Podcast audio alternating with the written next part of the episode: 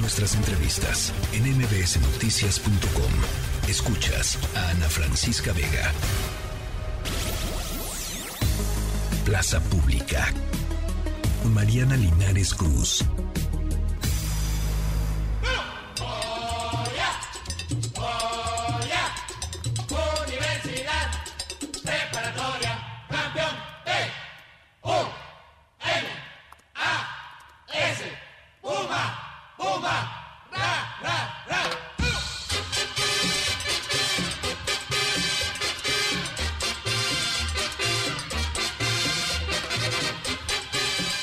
Mariana Linares Cruz.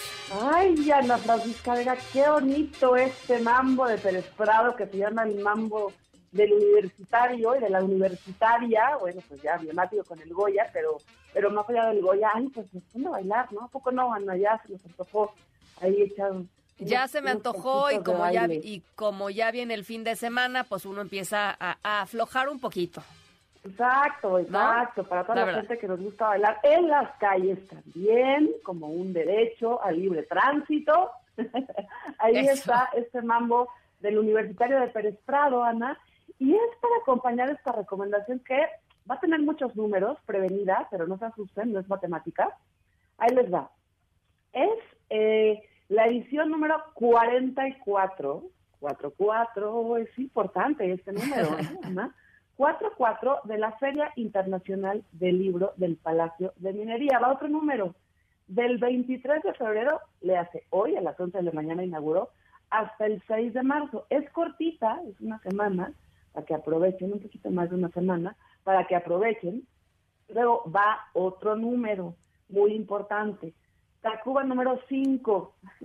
¿Qué hay en este Tacuba número 5? Pues más ni menos que el Palacio de Minería, Ana, que es un palacio que nada más de ir, ya nada más, pues ya, o sea, no importa que, haya o no haya feria del libro. El Palacio de Minería, Ana, es un eh, lugar emblemático arquitectónico que se construyó en 1797 y que fue esta primera sede que acogió pues a los ingenieros, a los que se dedicaban a las minas, al colegio de minas, a la escuela de ingenieros, y más tarde pues se convirtió en una de las primeras, primeras sedes de la Universidad Nacional Autónoma de México.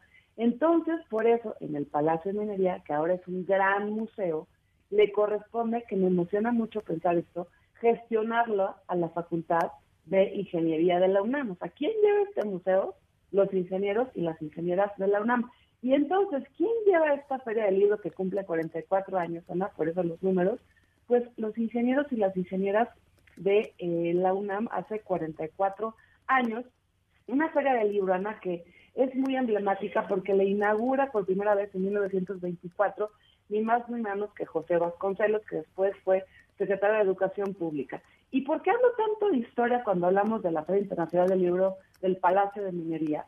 Porque así como hemos hablado, Ana, de otras ferias del libro, como la de Oaxaca, que tiene que ver más con la innovación y con las voces eh, nuevas en el panorama literario, así como la FIL de Guadalajara, que tiene más bien un corte hacia lo comercial, digamos, o hacia la posibilidad de comprar libros. Esta Feria Internacional del Libro del Palacio de Minería es de un corte histórico.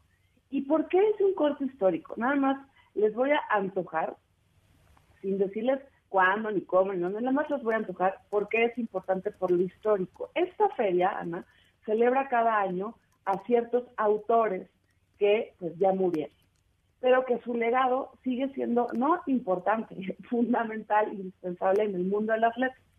Este año, para, para antojarles nada más, esta efeméride por autor que se llama, que hace la Feria Internacional del Libro del Palacio de Minería, celebra, festeja y hace eh, un montón de eventos alrededor de esta poeta de Aguascalientes, Dolores Castro.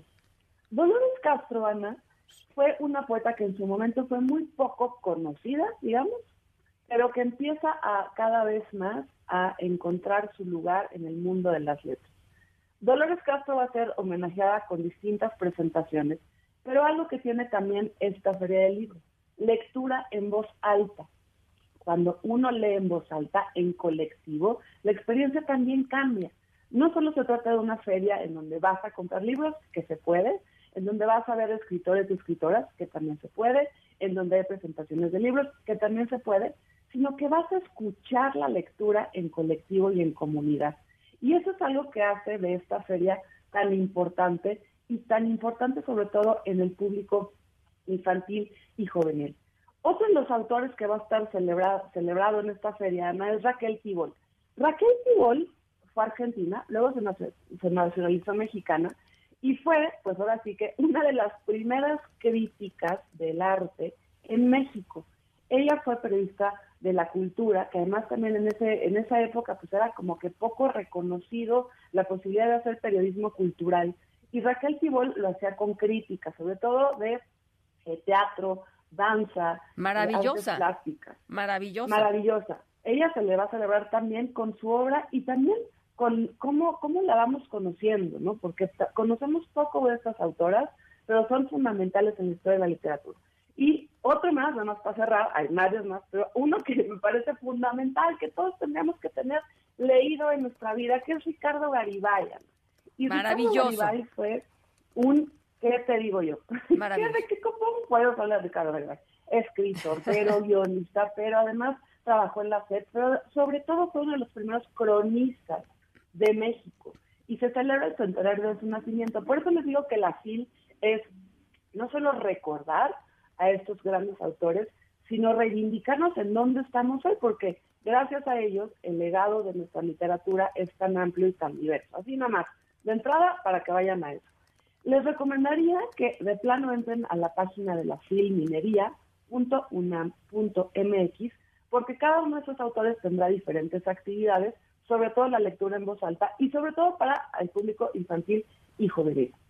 Además, hay un montón de presentaciones, eh, el país, el estado invitado, que también es algo muy, muy interesante de esta feria, es Guanajuato, que Guanajuato tiene la particularidad de tener dos ciudades patrimonio de la humanidad, Guanajuato y San Miguel de Allende. Ya con eso también estamos hablando de un estado importantísimo en su acervo cultural. Y así no puedo seguir, Ana. Por favor, vayan a la Feria del Libro este fin de semana. Es una fiesta de la historia de nuestro país, de la historia de la literatura, de cómo conviven las diferentes generaciones. Cumple 44 años, que se dice facilísimo, pero nada fácil para la Facultad de Ingeniería. Y a mí me gusta mucho esto, celebrar que otras facultades, no solo la gente de arte, eh, está vinculado con la literatura de, de, todas las formas, desde la poesía, desde la historia, desde el periodismo y por supuesto desde la literatura. Así que 44 Fil Palacio de Minería, filminería.unam.mx. Además, solo cuesta 20 pesos. Es una maravilla. público. Es, es, una, es una, es una maravilla. Y luego ya se van a comer por ahí lo que quieran. A pasear por el centro, eh, por el centro histórico, el, el eh, edificio es verdaderamente espectacular. Este, están ahí los, los famosísimos meteoritos que pueden ir a ver, ¿no? no, la verdad, o sea, sí tiene sus encantos muy particulares eh, la fil de, de, minería, porque el, el lugar, el recinto de minería es verdaderamente maravilloso. Este, apretado, ¿no? A veces yo me acuerdo de haber ido a algunas, algunas ferias en donde hay mucha gente, entonces recomendación, recomendación, ojo, es, es ir tempranito, ¿no? O sea, y, poder recorrer los salones y los patios este, con, con un poquito más de tranquilidad, pero es una verdadera gozada la FIL allá en Minería. Tienes toda la razón, Ana, y recomendación para lunes, martes y miércoles, eh, perdóname, Domingo, lunes y martes 26, 17 y 28 son las jornadas juveniles. ¿Qué pasa en estas jornadas juveniles dedicadas a la gente más joven, universitarios? Porque hay talleres, pláticas con escritores y escritoras, solo para este público, cosa que también es distintivo de esta feria que sigue queriendo vincular a, eh, a las mentes más jóvenes de nuestra ciudad y de nuestro país. Así que vayan a esta feria, se la van a pasar increíble. Compren o no compren. Pero si pueden, compren, ayuden a, los, a los autores, la verdad, que no está fácil vender libros. Precios muy accesibles de editoriales, además, que están vinculadas a la, a la, no solo a la UNAM, sino a diferentes universidades del país. Te mando un abrazo, Mariana Linares. Gracias, Ana. Un besito para ti. Bye bye. La tercera de MBS Noticias.